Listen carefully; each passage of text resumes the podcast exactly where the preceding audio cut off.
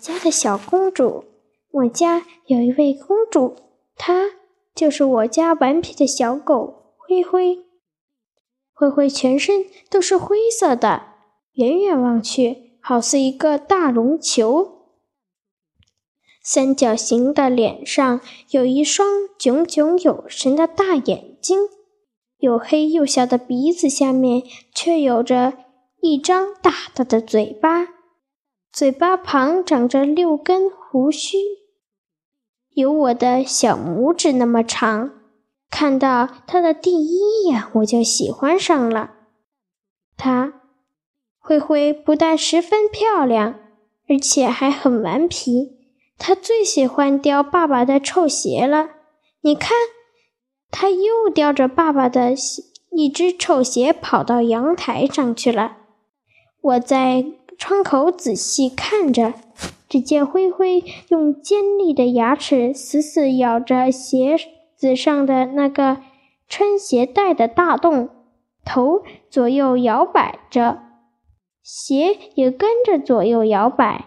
有时候，鞋子从灰灰身上飞过，从左边飞到右边。鞋子落地时，灰灰显得十分害怕。他可是善于见机行事，赶紧躲了起来。过了一会儿，他见没什么事，便又大摇大摆地走出来。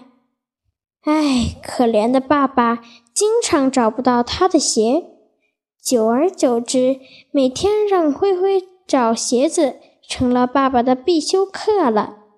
灰灰饿的时候，总爱在我的脚上蹭蹭，好像在说：“主人，主人，我饿了。”看他那么乖巧，我麻利地从厨房拿出中午剩下的饭菜，灰灰就大口大口地吃了起来，一点儿淑女风度都没有。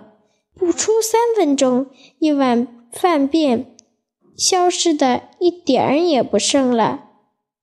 我端来一碗水，欢欢灰灰高兴极了，低下头用红色的舌头舔水，不时还发出咕咚咕咚的声音。喝完水后，灰灰的肚子又圆又大，更像绒球了。我家的公主很顽皮，有时不乖。尽管如此，它为我家增添了快乐。我爱灰灰。